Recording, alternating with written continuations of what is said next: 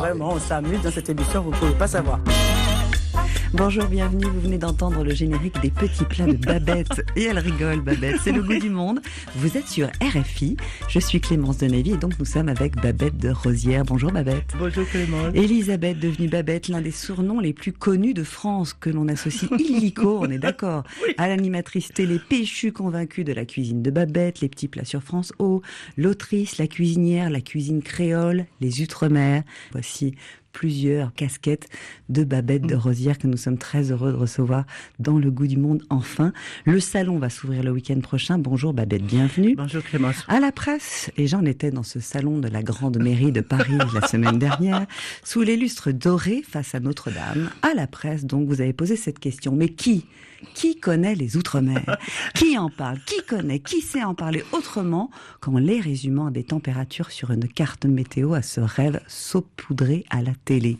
Les oubliés de France, l'Outre-mer, ne se résignent pas à ça. Bah, évidemment. Hein? Qui parle des Outre-mer? Est-ce qu'on entend parler ici dans l'hexagone de l'Outre-mer? C'est la question que je pose à tous ces gens qui m'écoutent. Et en même temps, quand je vous ai entendu, je me suis dit, mais c'est vrai. Eh ben oui. Hormis parle- la si, météo, on, hormis parle- ce on parle soleil. de l'outre-mer. On Ouais. te dit qu'à Guadeloupe il fait beau, en Martinique aussi, etc. Mais nous, on n'en a rien à faire de ça. On veut qu'on parle de nous. Nous, c'est pas la météo. C'est pas ça qui fait les outre-mer. Et c'est pour ça, justement, que je n'arrête pas de pousser des, des coups de gueule, non pas par fantaisie, parce que c'est une nécessité. Parce que je ne comprends pas comment déjà on a changé quatre fois de ministre en moins d'un an, et euh, on n'entend pas parler de ça. Ce ministre qui est là, il se promène, il se balade, il a un record battu. En cinq mois, il a fait les neuf territoires. C'est facile, hein? De mettre euh, une veste de, de ministre et d'aller faire les, les neuf territoires. Pourquoi faire Rien du tout? Ah si, c'est pour faire quelque chose quand même. Parce qu'il a trouvé une idée astucieuse en disant, pour régler le problème de l'eau dans les Outre-mer, vous faites couler l'eau, Le problème d'accès vous l'eau. chauffez, vous mettez au réfrigérateur et vous buvez. Voilà, le ministre, voilà, en claquant les mains, il a trouvé Hmm. la solution pour régler le problème de l'eau. Mais il se fout de la gueule de qui? Ce monsieur Philippe Vigier. Il se fout de la gueule de qui?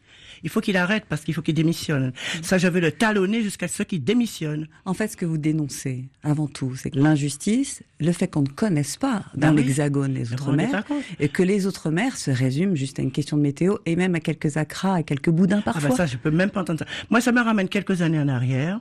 La première fois que je suis entrée sur un plateau de télé il y a bientôt 40 ans, on m'a dit que le citron vert, c'était pas un citron mûr. Eh ben, nous sommes exactement au même niveau avec les Outre-mer ici. Vous posez la question à quelqu'un où se trouve Wallis et Futuna, ben, je sais pas si elle aurait la réponse. Mais voilà. Voilà comment on est.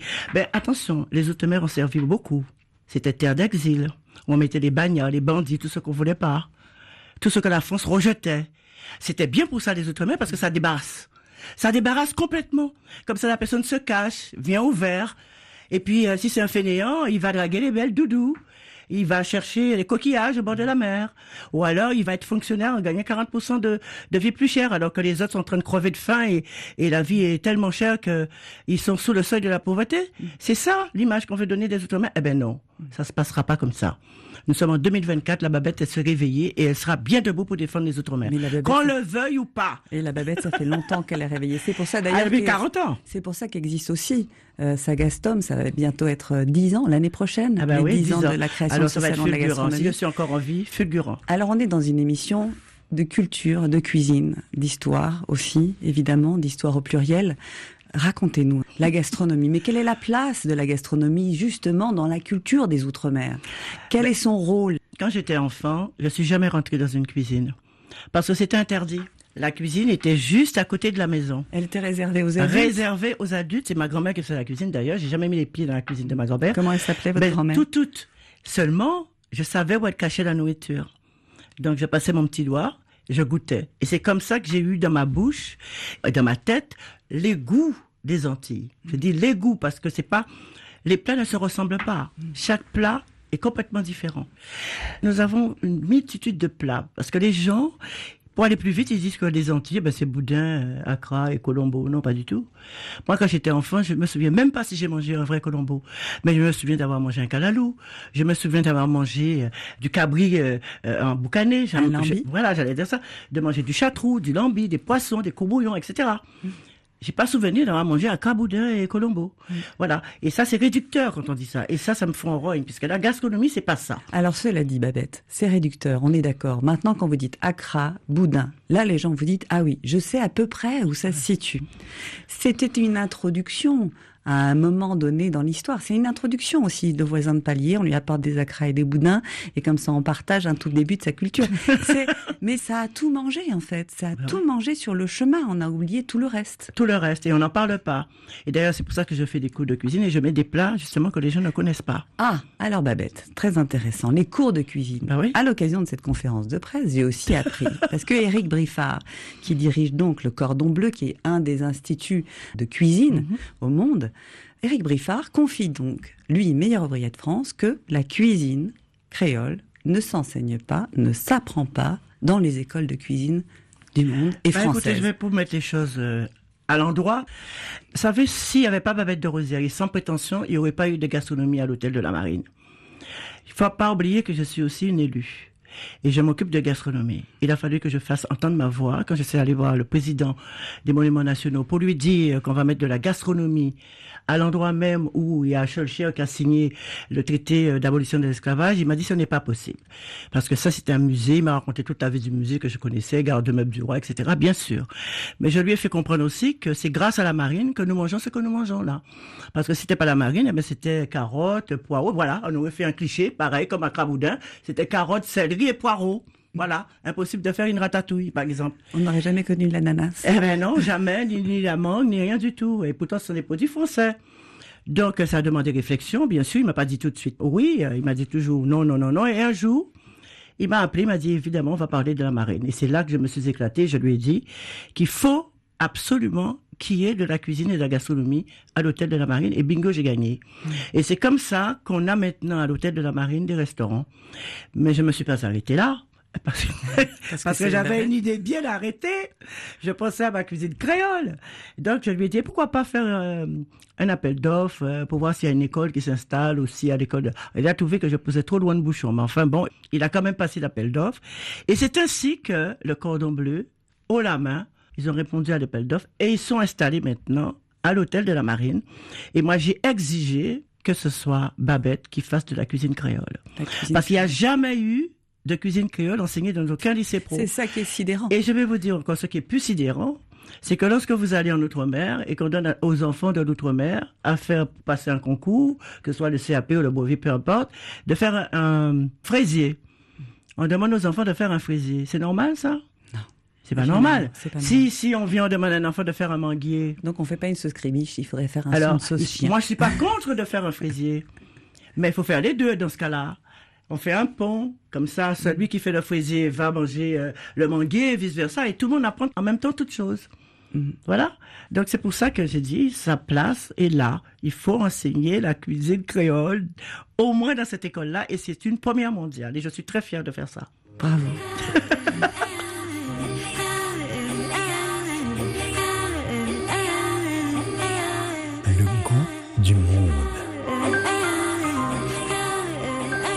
Clémence de Navy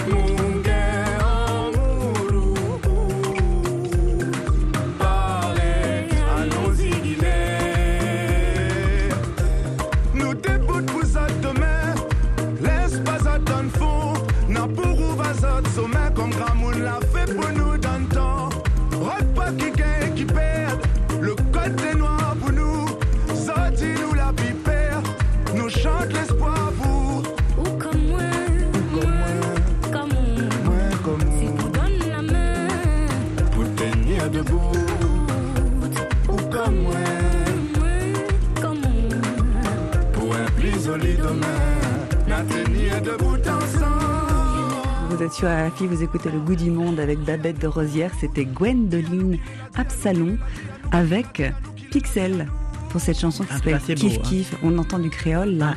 Vous étiez là en train de danser, Je suis dans mon élément. Ah. Même si c'est rayonnais, parce que rayonnais aussi, c'est c'est créole. Faut pas se tromper de créole. hein. Non, Partout, absolument. c'est créole. Louisiane, c'est créole. En Afrique, c'est créole. C'est ça. Ah ben justement, le créole, comment vous le définiriez le Ben, créole le créole, c'est tout ce qui est exotique en fin de compte, parce que ça n'a pas d'identité propre. hein. Tout ce qui est exotique, c'est créole. C'était une langue un peu cachée. moi j'ai vu. Voilà. C'est une langue cachée. Voilà, c'est ça, je vois créole. Mais maintenant, on revendique le créole, parce que quand j'étais enfant, il était interdit de parler créole à la maison. On Mais mangeait créole, mais on ne parlait pas, parler créole. Voilà. Mais maintenant, on revendique la langue créole. Et d'ailleurs, le président de, de la région de Martinique, justement, il commence- il, a- est en train d'écrire en créole. Il a même fait une note en créole pour adresser au préfet de la Martinique. J'espère qu'il a rien compris, mais bon. Le créole, la langue, la musique, autre pays de la culture et évidemment la gastronomie. Comment est-ce que justement on s'assure que cette gastronomie, elle infuse, elle diffuse et elle persiste dans la diffusion de la culture des Outre-mer je crois que ça diffuse pas dans toutes les cultures, parce que j'ai vu il y a pas longtemps le ministre de la Culture. Justement, je lui ai demandé de haut patronage pour mon salon, et elle m'a répondu tout à fait à côté, euh, comme si j'avais fait une requête. Alors moi, je lui ai fait comprendre que l'art nègre a toujours existé. Et il y a beaucoup de présidents qui ont adoré ça, notamment Chirac. Mais elle, elle ignorait complètement ça. Mais il faut croire que l'art nègre, c'est à part, ça n'a rien à voir avec la, avec la culture de l'hexagone. Voilà. Et ça aussi, je revendique. Décidément, je revendique beaucoup de choses. Hein. Mais c'est pour ça que c'est bien. C'est bien, en fait. Il faut. Mais parce que vous êtes obligé, en fait, de vous battre. Parce qu'il faut faire entendre la voix ma des culture. Outre-mer. Mm. Et pour répondre à la gastronomie, eh ben, c'est une vraie culture. Parce que vous savez, on dit souvent que la culture de peuple se dit dans son assiette. Eh ben, quand vous allez là-bas chez nous et que vous voyez le plat, vous savez très bien que vous êtes aux Antilles. Et le piment à côté, vous savez que vous êtes aux Antilles. Ah, le piment. Parlons-en du piment. eh oui, ça Ah. aussi, c'est une culture. Absolument, c'est une culture, c'est un apprentissage. Ben oui, il faut aller doucement. hein. C'est comme si on caressait quelqu'un, il faut aller commencer par les préliminaires. Oh là Eh ben, c'est ça le piment. Moi, je vous propose quand même de pas aller tout de suite vers les préliminaires, quoique, parce qu'en fait, on va s'enflammer tout de suite avec Eric Amien qui présente le club RFI, qui est d'origine guadeloupéenne et Ah qui oui. nous parlait donc de ce piment au drôle de nom, le bondamanjac. Le Jacques. Le piment Bondamanjac, hein, c'est le piment donc célèbre aux Antilles. C'est un piment qui mesure pas plus de 5 cm, mais c'est un piment très très très très fort. Alors je te donner la traduction de Bondamanjac. Bondamanjac, c'est comme si on dirait les fesses, le cul de Madame Jacques. Et en fait, je suppose que c'est parce que bon, on dit euh, chez nous aux Antilles que les personnes âgées qui ont beaucoup de niaque, beaucoup de force, ont beaucoup de chaleur. Donc je suppose que c'est par rapport à cette chaleur qu'on appelle ce piment qui est très fort. De caractère. euh, de caractère Bonda Jacques. Et je t'assure que c'est un piment qui est très fort. On peut trouver le piment dans les colombos de cabri, euh, les acras, tout ce genre de plats. Mais moi, je retiens le confit de Aransor préparé par une amie martiniquaise.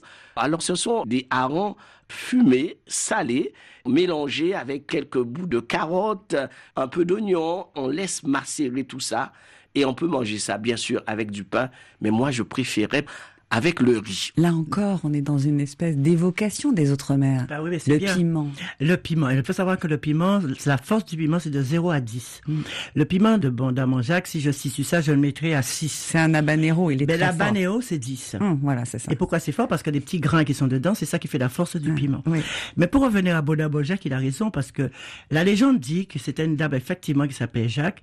Elle avait le cul tellement chaud, elle tapait sur tout ce qui bouge, et c'est pour ça qu'on a appelé le piment Bonda Jacques. Il y a le piment végétarien aussi. Très intéressant. Et il a une histoire aussi, ce piment végétarien. Oui, c'est l'INRA d'ailleurs qui a, je sais pas comment ils ont fait, ils manipulent tellement de choses en ce moment.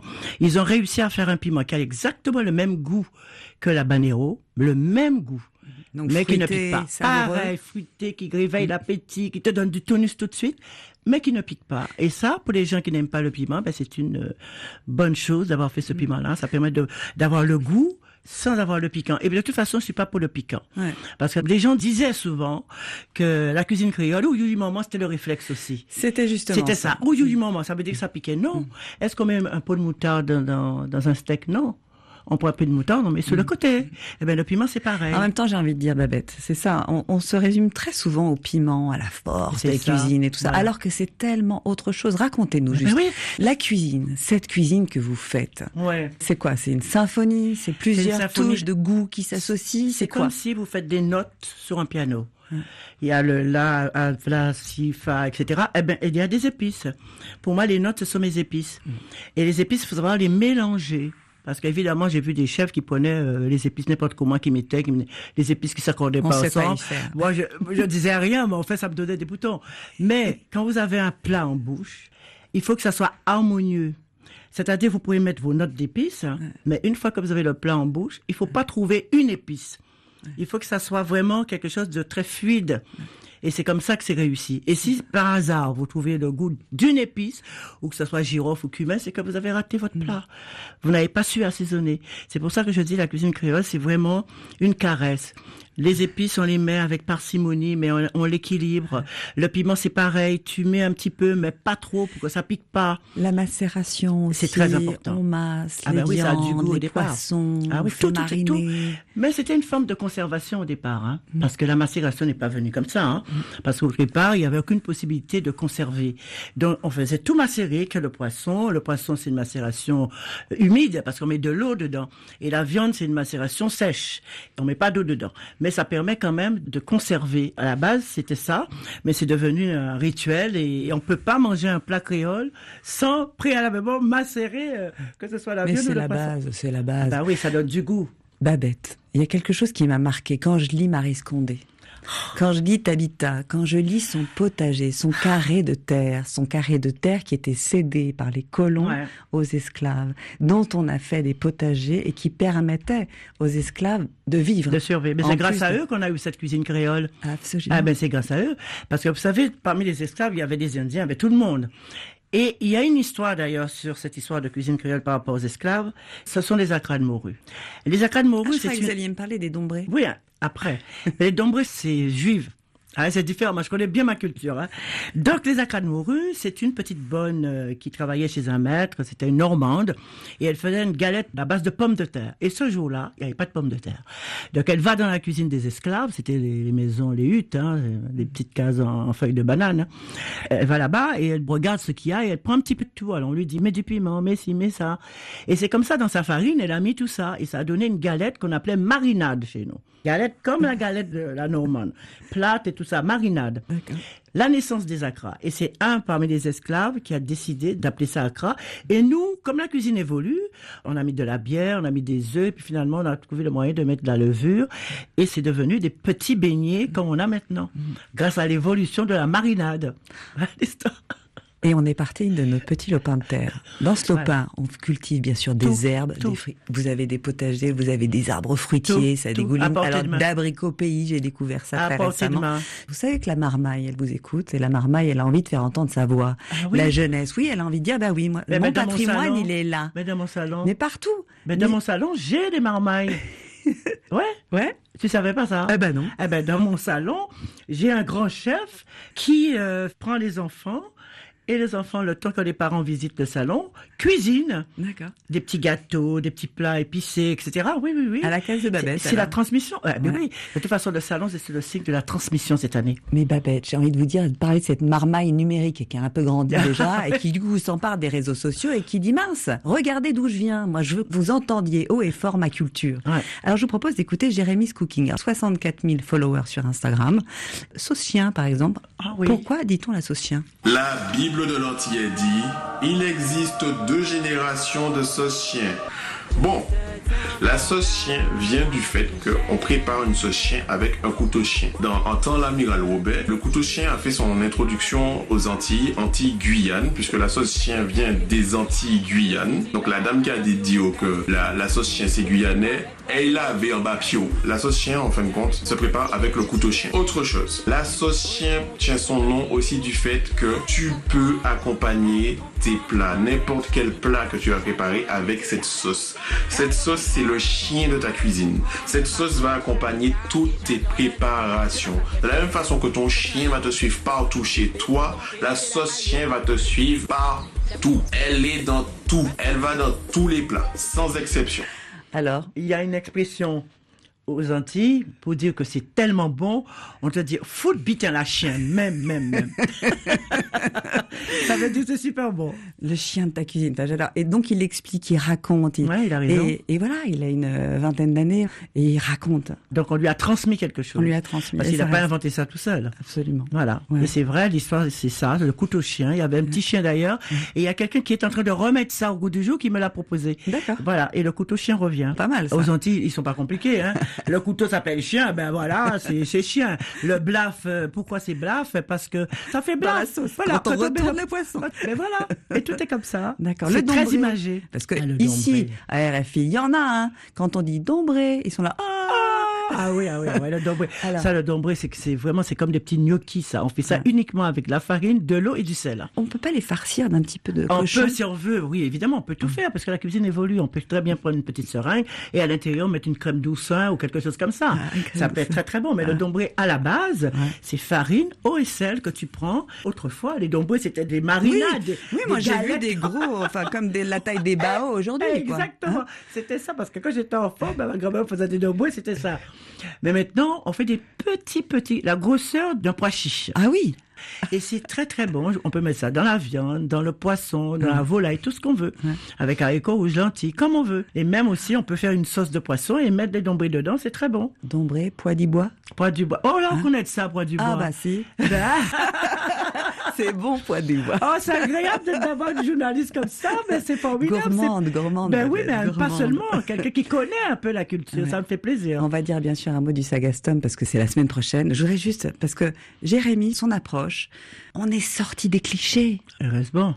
Ouais. Ben, au départ, pourquoi Sagas Déjà, je me pose la question. Parce que tout simplement, je me battais contre ces ministres qui, à chaque fois qu'on leur donne un dossier pour parler de la promotion de la culture des, des, des c'était pas un dossier intéressant. On te dit oui, oui, pour faire joli, mais personne ne s'occupait du dossier. Alors un jour, je me suis dit, eh ben, je ferai un salon. Comme ça, moi, je vais me débrouiller toute seule, parce qu'évidemment, euh, il faut s'aider soi-même hein, pour réussir.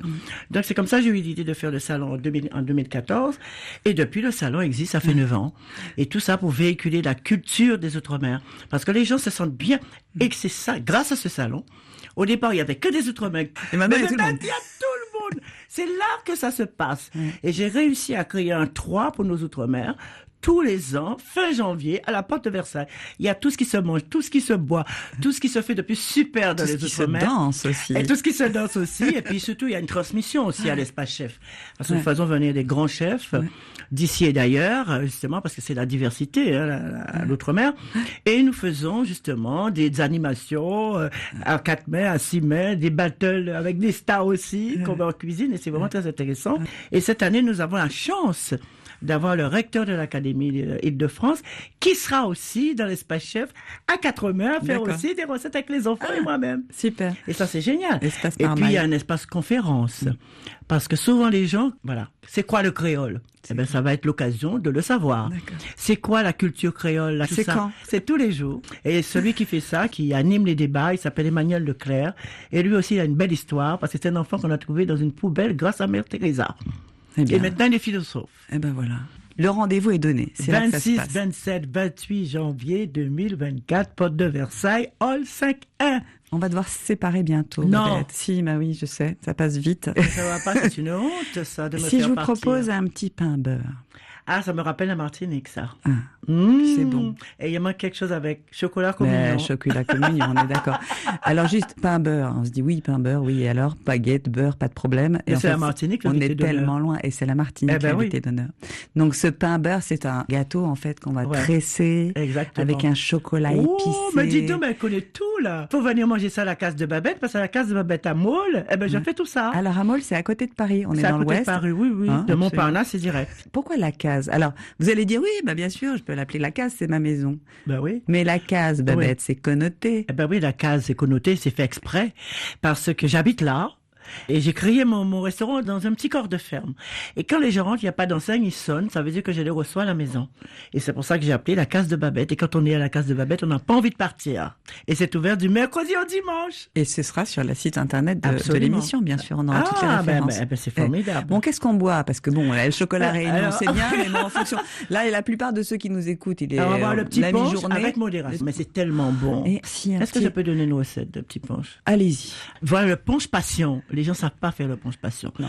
Les gens prennent, grattent un peu le fruit et mettent dans le rhum. Non, pas du tout. On gratte le fruit, évidemment. On met dans un mixeur avec une petite goutte d'eau et on mixe tout et on passe le- contenu, le, le nectar qu'on a. On le passe sur un petit tamis fin.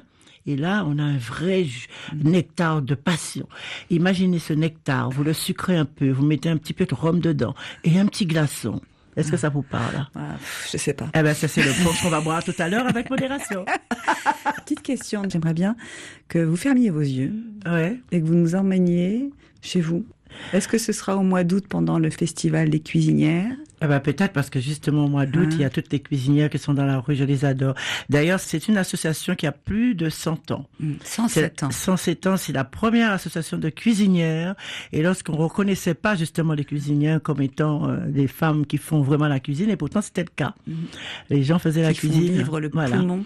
Et ce sont les femmes qui ont commencé à faire la cuisine. Les hommes revendiquent, ils sont très matures, revendiquent. Ben, c'est les femmes qui ont appris à tous ces hommes à faire la cuisine. On les appelait les mères. Il y avait les mères boisiers, etc.